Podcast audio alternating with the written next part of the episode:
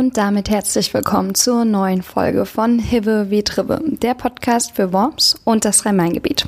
Ich hoffe, ihr kennt mich inzwischen. Das hier ist bereits Folge 7 des Podcasts, der die wöchentliche Ausgabe des Rhein-Main-Wochenblatts begleitet beziehungsweise einmal im Monat erscheint, um besagte Ausgabe zu begleiten. Das heißt, wir greifen hier ein Thema auf, das die Gegend, die Region beschäftigt und so auch in Textform dann noch einmal betrachtet wird.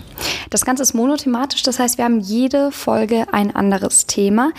Ich weiß nicht, wie viel ihr vielleicht bisher gehört habt oder noch hören wollt im Nachhinein. Diese Woche auf jeden Fall geht es um das liebe Wetter. Das ist jetzt nicht nur spezifisch für unsere Region. Ich selbst komme ursprünglich aus Lambertheim, auch wenn ich inzwischen fürs Studium ein bisschen weggezogen bin. Also es geht natürlich nicht nur um das Wetter in Worms und der Umgebung, sondern ganz allgemein. Aber wir ziehen natürlich wieder die Rückschlüsse auf unsere Region, indem wir mit einem Meteorologen gesprochen haben, der eben hier auch mit dem Wetter ja, arbeitet, forscht, analysiert und uns letztlich unter anderem zeigt, womit wir zu rechnen haben, ob wir morgen eine Jacke, einen Regenschirm, was auch immer einpacken müssen. Wir alle wissen, dass diese Prognosen nicht immer hundertprozentig genau sind. Das hat einen ganz einfachen Grund, nämlich sie haben tausende, Millionen vermutlich, ich weiß es gar nicht genau, Faktoren, die mit einberechnet werden müssen. Wenn die Daten ungenau sind, was in vielen Ländern passiert oder auch in vielen Gegenden, wenn sich auch nur eine Kleinigkeit ändert, dann ändert sich der gesamte Algorithmus, dann ja, kann die ganze Prognose auf einmal hinfällig sein. Das kennt ihr bestimmt, wenn auf einmal doch steht, dass es morgen eben regnen wird und ihr somit nicht den Spaziergang am Rhein entlang machen könnt oder ähnliches. Es gibt auf jeden Fall eine Vielzahl von Gleichungen, die je nach Region verwendet werden und bis zu 600 Millionen Datensätze, die beim Redaktionsleiter, unserem Interviewpartner Dominik Jung, jeden Tag verarbeitet werden.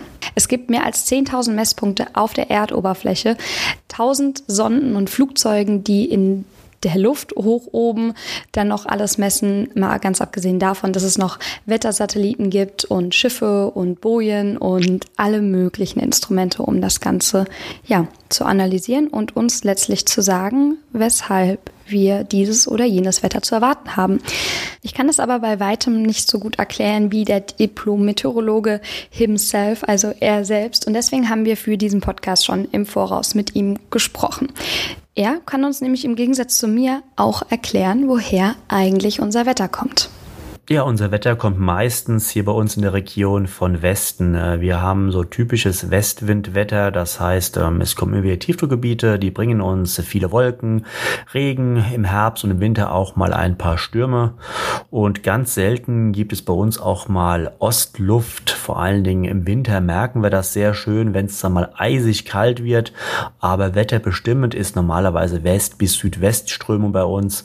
Und gerade die Südwestströmung, die macht, dass es bei uns im Sommer auch so heiß wird, wie beispielsweise dieses Jahr Ende Juni und Ende Juli. Was ist denn das Besondere am Wetter in Rheinhessen und ja, vielleicht auch im südhessischen Ried?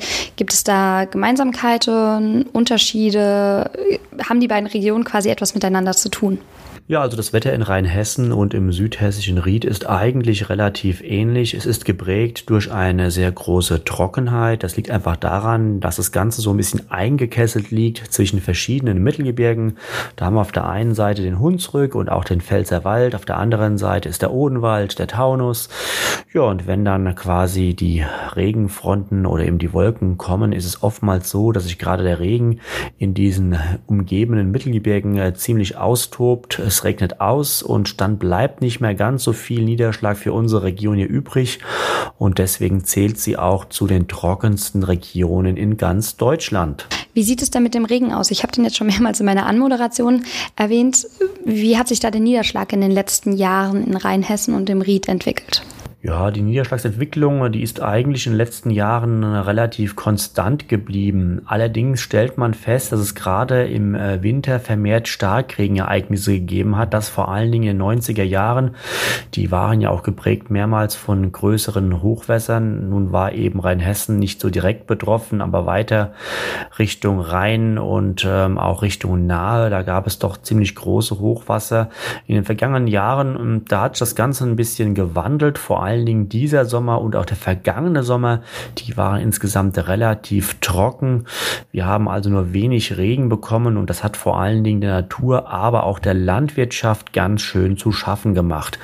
Wie es in den kommenden Jahren weitergeht, kann man heute nur schwer sagen. Es gibt erste Prognosen, die rechnen damit, dass die Starkregenereignisse im Rahmen des Klimawandels in den kommenden Jahrzehnten zunehmen werden, also mehr Starkregen auch in Rheinhessen und eben auch im südhessischen Ried. Aber letztendlich weiß das natürlich heute noch niemand genau.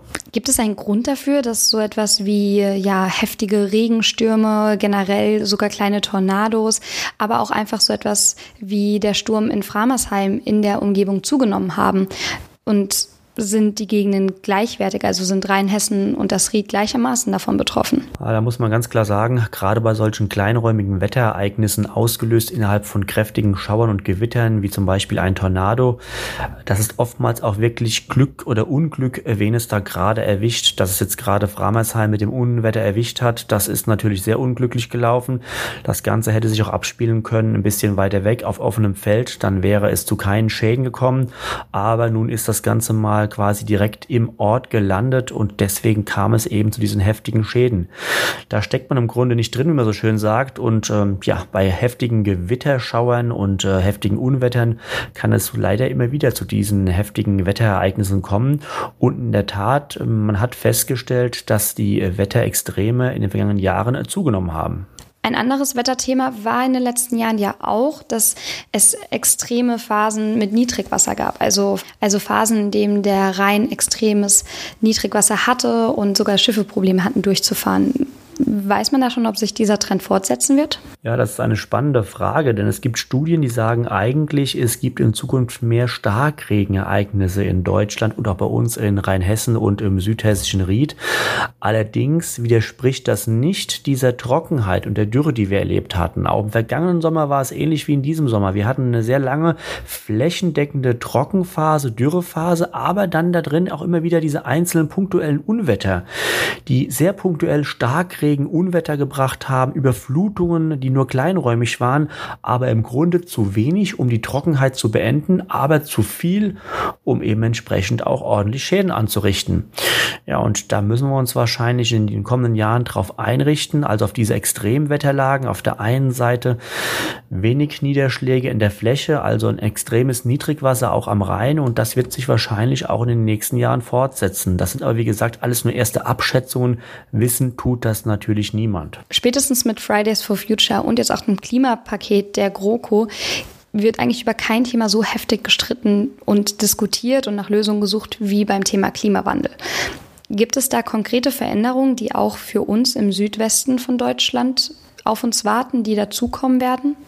Also ich finde immer persönlich, das ist ein ganz schwieriges Thema. Es wird sehr viel ähm, spekuliert und es werden noch sehr viele ähm, Klimatrends herausgegeben, wie es wo an welchen Orten in den kommenden Jahren weitergehen wird. Es scheint im Grunde erstmal relativ sicher zu sein, in Anführungszeichen, dass sich die globale Erwärmung fortsetzen wird in den nächsten Jahren. Aber ich wage mal zu bezweifeln, dass es irgendjemand auf der Welt gibt, der heute schon genau abschätzen kann, welche Folgen das im Detail haben wird und vor allen Dingen, welche Folgen das auch bei uns hier in der Heimat in Rheinhessen im südhessischen Ried haben wird. Ich denke mal, da ist noch vieles in der Forschung und da stochert man auch sehr gerne mal im Dunkeln rum. Und ich halte nicht allzu viel viel von diesen Klimaprognosen, die heute schon sagen wollen, wie es im Jahr 2050 aussehen wird. Als Diplom-Meteorologe kann ich nur sagen, schon eine Wettervorhersage für die nächsten Tage ist relativ schwierig. Und da ist natürlich eine Abschätzung äh, für das Jahr 2050 oder 2100 mehr als gewagt. Aber da haben natürlich die Klimawissenschaftler einen großen Vorteil. Bis ihre Prognosen eintreten, sind sie längst nicht mehr da, um sich rechtfertigen zu müssen. Wir Meteorologen aber, wir müssen am nächsten Tag uns hinstellen und erklären, warum die Prognose richtig oder eben auch falsch war. Jetzt ist ja vor allem in Rheinhessen der Weinanbau von besonderer Bedeutung, würde ich jetzt mal sagen. Ist den Rheinhessen sehr wichtig und auch allen anderen, die diesen Wein trinken. Kann man da schon eine Prognose geben, worauf sich da die Winzer einstellen müssen oder vielleicht auch die Weingenießer? Na, im Grunde die globale Erwärmung, also auch die Erwärmung der Anstieg von der Temperatur dürfte eigentlich dem äh, Weinbau ähm, nicht äh, wirklich äh, sehr negativ entgegenkommen, äh, würde ich jetzt mal äh, behaupten. Allerdings bin ich nun mal äh, kein Winzer und komme nicht aus dem Weinbau und deswegen muss ich da auch ein bisschen vorsichtig sein. Ähm, man kann sich nicht für alle Dinge selbst zum Experten erklären ähm, und deswegen, ja, ich gehe mal davon aus, äh, Trockenheit ist jetzt für den Wein nicht ganz so schädlich, kommt darauf an wahrscheinlich wann die kommt, als für äh, die Landwirtschaft, die Ackerbau betreibt.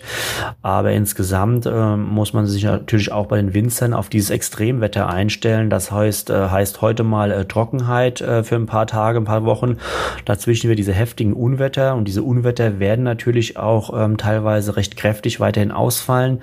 Gerade bei Hagel und heftigem Starkregen führt das natürlich nicht selten auch zu schweren Schäden oder eben auch diese ähm, Spätfröste, die es nochmal gibt, manchmal im Mai.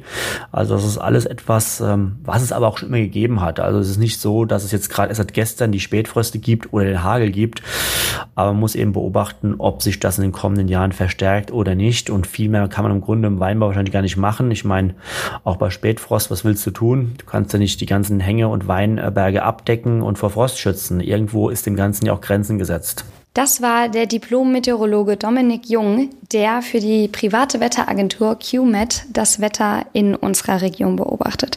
Vielen Dank für diese Eindrücke. Das war wirklich extrem hilfreich, da mal von Profi-Seite aus quasi zu erfahren, wie das Ganze überhaupt berechnet wird und wie es uns in Rheinhessen und dem Ried mit dem Wetter so geht.